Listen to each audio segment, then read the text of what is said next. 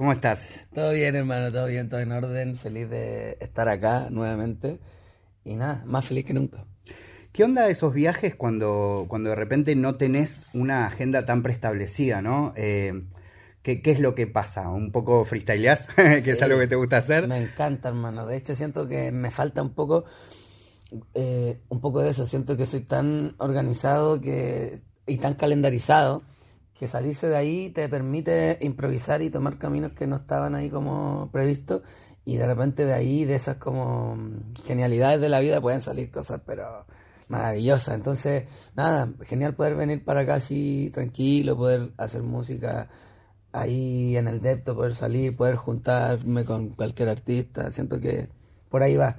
Em, pero eso, eso, es tener como esa libertad de poder darle rienda suelta ahí a la inspiración. Y hablando de eso, o sea, cuando ya llegás a hacer música en, la instancia en la que vos estabas haciendo música hace unos años, ¿qué lugar hay para jugar a hacer música sin pensar tanto en el resultado? Que siento que es un poco lo que estás haciendo últimamente, pero, o sea, ¿qué lugar realmente tenés a, bueno, ok, o sea, me conecto con, mi yo del pasado y sin pensar demasiado en, qué va a surgir a partir de acá, ¿no? Claro. Eh, sí, de hecho estoy, estoy como estoy en ese, en ese proceso en el que ya pasé mucho tiempo desde la pandemia hasta hoy como descubriéndome como artista y todo este flow. Entonces ahora estoy como aplicando todo esto que fui aprendiendo en la música y, para mí ha sido como súper importante darme ese propio lugar. Como es un concepto que es como dar, permitirte estar en cierto momento en una burbuja inalcanzable. ¿Cachai? No, no estar disponible para la gente, solamente estar herméticamente puesto para tu arte. Eh, en un momento no, no siempre, sino se volvía ahí un ermitaño de la montaña. Pero, pero eso. Esa la tustra de la música de uno. Entonces ahora último me estoy dando como ese gustito de poder estar muy para el mundo y poder salir y poder estar con mi gente y en multitudes y todo, y al mismo tiempo darme estos tiempos de burbuja inalcanzable que, que me permite estar conmigo. Eh, ¿Podemos hablar un poquito de ropa, querés? Después volvemos a la música. Siempre. Eh, contame un poco cómo surge la marca. Es evidente que te gusta la ropa. Eh, de hecho, antes estábamos hablando. Para mí, yo me re preocupé en hacer mi outfit, en las zapas, todo. me elegí el pantalón más cheto que tenía. Drive check. Eh, Hay una Stussy. Claro, pero, pero bueno, quiero que me cuentes un poco, porque en tu marca se ve gusto por el streetwear, más, más allá de que, está bueno diversificar tu negocio y siempre hablas de eso de chicos, búsquense otras cosas, digo, no siempre tu voz te va, te va a ayudar para todo. Pero digo, te estás se nota que te estás conectando desde el punto de vista, no sé, investigando, conociendo tendencias, buscando colores, telas, hasta los lugares donde pones las estampas de la ropa, como se nota como una búsqueda, ¿no? Sí, totalmente. al igual que en la música, eh, la moda siento que ha sido como otra parte de mí como para poder expresar cosas. Entonces, em, como cualquier otra rama que practico del arte, no lo puedo ver simple, no lo puedo ver como que ya lo voy a hacer. Es como que necesito hacerlo bien, necesito ver todas las aristas y ver cómo puedo innovar en esa, en esa rama. Entonces, para mí ha sido increíble. ¿Cómo partió la marca? En un momento cuando yo sentí que tenía como este gusto por el streetwear y todo. Y dije, sería hermoso tener mi marca, o sea, poder diseñar yo lo que voy a, usar. Entonces, buscando los conceptos y, en el fondo diciendo de qué va a hablar mi marca o qué va a ser, eh, fue cuando retrocedí a mi infancia en el Valle del Elqui, en, el campo, entre medio de flores, de caballos, de, de todo. Eh, y recordé estos pequeños animalitos fundamentales de la vida que son las abejitas. Y dije, me encanta porque em, creo que no había una marca de la abeja en ese momento como de ropa y me gusta mucho lo que representan porque sin abejas no hay mundo y siempre lo digo. Entonces, para mí se trata de ser igual de importante que esa mísera y pequeña abeja. Cada uno somos una abejita en este mundo y, y todos somos igual de importantes. Entonces, para mí hay que dejar una huella con el arte que signifique poder ser igual de importante que una abeja. Y ya que, la marca surge de esta conexión, un know-how muy fuerte, ¿eh? O sea, se nota que pensaste la identidad en serio. Eh, pero, Pero pensás también en relación a la cuestión de naturaleza de las abejas, la importancia de esa, poner, eh, no sé, de dónde vengan las telas o, o hacer quizás algo biodegradable, en el, como tenés ese flash, quizás de llevarlo a otro level, o sea, conectar de verdad la naturaleza con tu marca. Absolutamente, de hecho, lo único que me limita son los recursos que hay en Chile, hermano. Nada más que eso. Para mí, estuviese como cañe poniendo una granja para plantar mi propio algodón pero en el fondo tenemos ciertos recursos en Chile y ciertas limitaciones que nada, que estamos sorteando todos los días eh, para poder llegar a ese objetivo, porque a mí me encantaría y me encantaría poder eh, ser, tener el menos impacto ambiental en el mundo posible. O sea, ya con lo poco que sacamos, con la poca cantidad de cosas que sacamos por ítem de producto, ya estamos como ayudando al fast fashion. Entonces, eh, sí, sí, vamos para allá. Entonces, a a medida que crezcamos vamos a poder eh, tener más recursos, poder salir, poder ir para Perú, para China, para cualquier lugar y llegar a ese punto.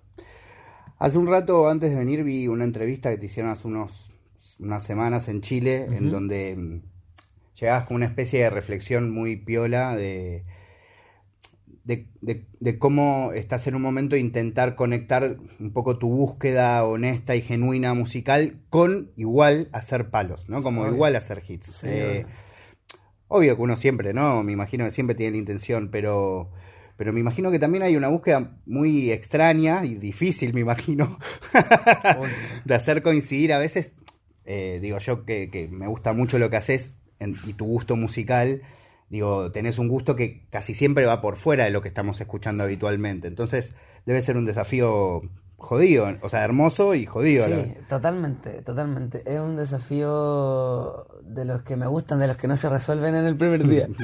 de los que debes haber hecho muchos temas que no te gustan, ¿no? Sí, obvio, obvio, obvio. Hay ahí una carpeta gigante en, por esa búsqueda. Siento que por ahí va cuando y lo dije, cuando soy muy eh, reflexivo quizás pierdo la musicalidad y cuando soy muy musical pierdo lo reflexivo, entonces estoy intentando llegar a ese punto medio. Y, y por ahí eh, podría, podría desbloquear un nuevo, una nueva forma de ver la, los temas porque siento que hoy en día todos somos muy extremistas o, hace, o hacemos algo del corazón, Flow René ¿cachai? Que, que llorando en el video, o hacemos algo flow eh, Maluma que es full pop comercial. Entonces, tampoco va por ahí. Yo también soy... es, muy cierto lo que decís. Es como que no hay un punto medio. No, no hay un punto medio. No hay un punto medio, ¿cachai? Y ahí vuelvo a decir, hermano, yo sé que lo cito demasiado, pero de nuevo cito a Kanye. Cuando dice que él es el rey como del rap, eh, el rap como profundo y banal. Él es la misma persona. Entonces, claro, me encantaría en un mismo tema quizás escuchar la filosofía de por qué le tienen miedo a la muerte y al mismo tiempo qué marca es tu reloj. Se podría hacer en el mismo tema. Entonces, eh, nada, en, ese, en esa búsqueda estoy y esa búsqueda también es como súper sobre temática, sobre escribir. Y al mismo tiempo va acompañada con una búsqueda musical, que eso es lo otro, así como, como pego un palo sin necesariamente ser reggaetón. Como que por ahí va. O si haces reggaetón que sea con las características de huella, ponele. Exacto, si hago un reggaetón como de huella letal que, que, que quizás quiebre una característica principal. Por ejemplo, en Chile se está haciendo mucho este reggaetón antiguo, como flow como de la mata, como reggaetón de la mata, que está increíble. Entonces, claro, salir con, con algo como más pop, con algo más guitarra, más acorde, como huella letal, que ya las melodías de huella letal tampoco siento que sean tan comunes como del reggaetón pesado. Claro. Ya me desmarco un poco. Otra cosa que, quería preguntarte es, eh, hablas mucho últimamente de, cómo conectarte con las nuevas generaciones eh, de, músicos, sobre todo de tu país, te está sirviendo mucho. Eh, incluso me pareció algo muy tierno, como dijiste, yo antes era el que ponía un poco el sonido que venía y ahora siento que hay un montón de gente haciendo eso mismo y como que vos te estás nutriendo con eso, ¿no? Y, y también, digo, tener la un poco correrse del ego, ¿no? Para, para poder registrar las cosas que vienen y aprender de esa gente que es más joven a veces, eh, me imagino que también debe haber sido importante, ¿no? Muy importante. De hecho, hace muchos años el Duki tocó en, en Chile y estábamos conversando y yo, le preguntaba por qué tenía tantos feats con gente under, porque para mí era extraño que el Duqueto grabara con toda esta gente. Yo, ¿qué onda? Él me decía, hermano, uno muchas veces cree que ya lo logró o muchas veces está como insatisfecho y esta gente que está con el hambre viva te mantiene con el hambre a ti también pues, y te pega ese hambre, es como un hambre transferible. Entonces ese consejo lo tomé años después y me ha servido mucho para mí poder alimentarme y poder dejar de ver como una competencia a toda esta gente que está haciendo música increíble y poder verlo como, a ver, sacó e-, este tema, ¿qué puedo aprender de él? ¿Por qué pego tanto? ¿Por qué es tan increíble?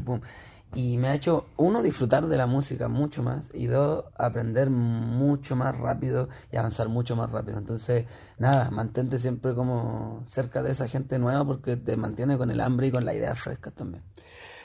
Y para no, no sacarte mucho más tiempo, hace un rato también vi, no sé, seguro la haber visto la reacción de, de Coscu, eh, de Huella. Eh, y hace un análisis siempre, la verdad que yo respeto un montón el oído de, de, Coscu y su manera de ver de una persona que ama la música, pero que los ve de un lugar medio outsider, ¿no? y, y, a veces dice cosas muy interesantes, como este caso que dijo, además te igualó con Easy, ¿no? Que me pareció muy particular. Dijo que eran como freestylers de la música y me pareció muy lindo porque Vos claramente venís del freestyle, en un momento no te sentiste representado con ese estrés que tenía que, vivir cotidianamente y el hating y todo eso, pero a la vez sí tu carrera un poco tiene que ver con eso, con seguir un poco tu deseo, con, con si bien hablabas antes de que tenés una estructura claramente y sos profesional, a nivel artístico no, no, no sé si hay algo tan planeado, tan voy a esto y a conseguirlo de esta, de esta manera, ¿no? Sí, sí, tiene mucho del freestyle, es como improvisar estructuradamente. Ahí va, exactamente, total. y, y sí, tiene que tiene mucho del freestyle también porque eh, ¿quién era el rapero que decía yo tampoco sé vivir, solo estoy improvisando? ¿Quién decía eso? Y... Esa frase a mí me parece increíble. Por ahí mi carrera la estoy llevando más en ese sentido, como que improvisando estructuradamente. O sea, quiero hacer lo que mi corazón me diga y lo que... De verdad que mi corazón es mi Google Maps. Eh, pero necesito también, cuando ya sepa eh, para dónde ir o que quiero, saber paso a paso cómo lo voy a conseguir. Eh, entonces siento que el freestyle me ayudó mucho a eso, a, saber improvisar no solo rimas, sino que la vida y, música y, improvisar una conversación, improvisar algo para comer. Siento que por ahí, que, que puede ser como, el freestyle siempre va a ser como sorprendernos estás improvisando, o sea, estás creando algo segundo a segundo. Algo de ahí te va a tener que sorprender porque lo estáis sacando en piloto automático. Entonces, agradezco ese piloto automático que me dejó en la mente el freestyle. ¿Cuál es tu relación hoy, eh, años después de, haber empezado a experimentar con, la manera de tunearte la voz? ¿Cuál es tu relación hoy con, esa bella máquina, con esos uh, plugins? con el autotune encanta, me encanta, me encanta cómo puede cambiar todo. Me encanta cómo, mm, cómo pasé del rap, que en el fondo entre más crudo suena mejor, y pasar a este, como, este nuevo formato en el que los guitarristas siempre pudieron tener una pedalera llena de llena de efectos y cambiarle a su guitarra y nosotros nunca tuvimos esa opción porque estaba mal visto entonces para mí es un poco lo mismo llenar de pedaleras la voz hasta quizás por ahí con cinco efectos llegamos a algo nuevo y, y el autotune es eso, eso. ¿Investigás específicamente sobre eso, sobre cómo seguir evolucionando en, ese terreno? De hecho, en un momento nosotros partimos con una maquinita que eh, era de autotune, que tenía dos perillas. Después nos pasamos al autotune digital, que es que tiene, está lleno con perillas nuevas y empezamos a aprender qué es lo que tenían y ahí y ahí llega a nuevos parámetros, porque antes solo regular solo estábamos como regulando la perillita de cuánto tune quiero, o sea, quiero mucho o poco y en verdad el autotune es mucho más que eso, tiene vibrato, puedes humanizarlo, pues tiene miles de cosas más para jugar. Eh, entonces para mí es muy, no sé, extraño cuando la gente como que solamente critica el autotune, como, ah, eso no lo usen porque, amigo, eso existe desde el año 97 y de hecho el que creó el autotune estaba, estaba creando un sistema de ultrasonido como para, como para analizar cuánto miden los hoyos de las minas. Entonces hacían una mina y, y él con ese sistema tenía un sistema que tú, tú, tú con sonido sabía cuánto y la superficie. Él un día como era músico también, Andy, no me acuerdo el nombre, estaba haciendo música con este algoritmo que hizo y descubrió que podía hacer algo en la voz y eso se transformó hasta hoy en día una de las herramientas más utilizadas. Una, hay ingeniería detrás de eso, entonces no lo podemos ver como algo así como, hey, no lo usan, o pero eso es para los tontos, eso es para los que no saben cantar. Es una herramienta, pero increíblemente útil y impresionante. Tengo las últimas dos. Siendo tan fan de hacer tus propias cosas, incluso Huella hasta dirigiste el video, o sea, pronto, no sé, vas a hacer toda la edición de. Bueno, por ahí ya lo hiciste y no lo sé. Pero mm, eh, si tuvieses que eh, en el futuro, o sea, elegir un productor que te guste mucho de cualquier lado, igual que, que no me digas caña. Si decís caña, igual justificable. Al que te animarías a entregarle tu material. ¿Entendés? Cosa que me imagino no te debe ser tan sencillo. O sea, tipo terminar tus canciones y. Ok, toma, termina el disco. ¿Quién sería? Farrell. Sí, Farrell. Para mí, después. O sea, con Kanye y con Farrell mm, tengo una, como una relación muy linda personal de, de, de por qué los admiro, que es como lo mismo que dice, que dice Farrell, que se siente identificado como con artistas multifuncionales. Siento que los que solo cantan me encanta, porque yo también canto, pero los que hacen más cosas, siento que me identifico mucho más. Eh, y Farrell tiene un oído musical, pero impresionante, y me parece increíble que desde el año 2000 hasta ahora esté tan vigente en la música y siempre con ideas frescas. Por ejemplo, hoy en día produjo cuatro canciones de Rosalía, escribió creo que en dos canciones el tema Gentai, él está también en la composición ahí y, y saber que está incluso mirando también eh, a la gente hispano hablante y que también esté como pendiente de lo que estamos haciendo, me da una esperanza igual de que en algún momento que te toque la puerta, ¿no? Estar sentado con Farrell haciendo algo, hermano, te lo aseguro. Y justo si venís con esa remera por ahí te trata bien. Remera de amigo, le digo, mira, ando con la remera de tu amigo. de tu amigo. De tu amigo. Y nada, pero él, a él, a él yo le confiaría todos mis temas. Bueno, y la última, que como sé que sos melómano y literalmente escuchás absolutamente todo y escuchás música todo el tiempo, decime qué estás escuchando. Me gustaría saber eh, que ahí para seguir más de recomendación. soy, estoy, Pero un tres, tres que por ahí no. A ver, a mí me pasa mucho que escucho toda la música que no hago. Está bien. Siempre. Entonces ahora estoy escuchando mucho reggaetón. Okay. Estoy volviendo mucho añejo.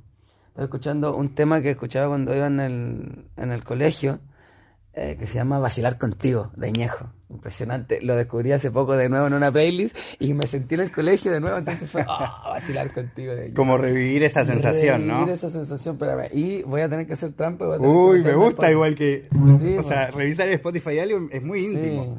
De hecho, ¿Qué, estuviste De Internet, Hold On. Uy, amigo, qué bandón. Eso está, eso está impresionante. Y un tercero, uh, lo de The Weeknd, el último álbum que sale como un abuelo en, la carátula. Down FM, hay uno que se llama Out of Time que es impresionante, que para mí es como el que mejor logró sonar antiguo, lo, como que se transportó a los 70 y grabó esa canción en los 70 y se vino al 2020, así que increíble The Weeknd. Bueno, eh, siempre un gusto charlar con vos eh, y y muy loco que cuando, cuando charlamos, eh, yo te hice una pregunta sobre, sobre el hecho de ser una de las pocas personas que había grabado con Paulo y con, y con Duki. Y en ese momento eran como alguien que todavía veíamos como gente muy medio en, lugares distintos. Y hoy parecería como que todos un poco de finalmente estamos en el mismo lugar, ¿no? Como todos están dentro del hip hop eh, y ya no hay tantas diferencias, ¿no? Como, como antes, incluso probablemente salga un tema de Duki y Paulo en algún momento, no muy, no, no dentro de mucho, ¿no? Sería hermoso, hermano. Eh, cómo se han dado las cosas para que todo esté más unido, hace que todo fluya más rápido también y todo fluya más sin, como sin interrupciones. Eh, y nada, yo disfrutando de poder haber nacido justo en esta época, hermano, y de tener justo los 20 a la edad que todos estos genios también tienen sus 20 es una locura, hermano, es una locura. Así que agradecido de esta entrevista de Argentina siempre, de mi gente. Y nada, hermanito, muchas gracias.